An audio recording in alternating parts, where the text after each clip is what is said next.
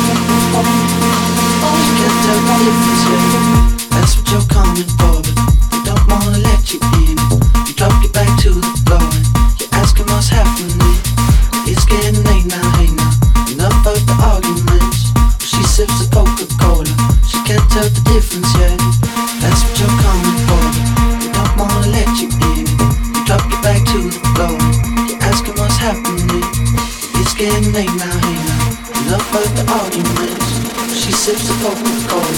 She can't tell the difference yet.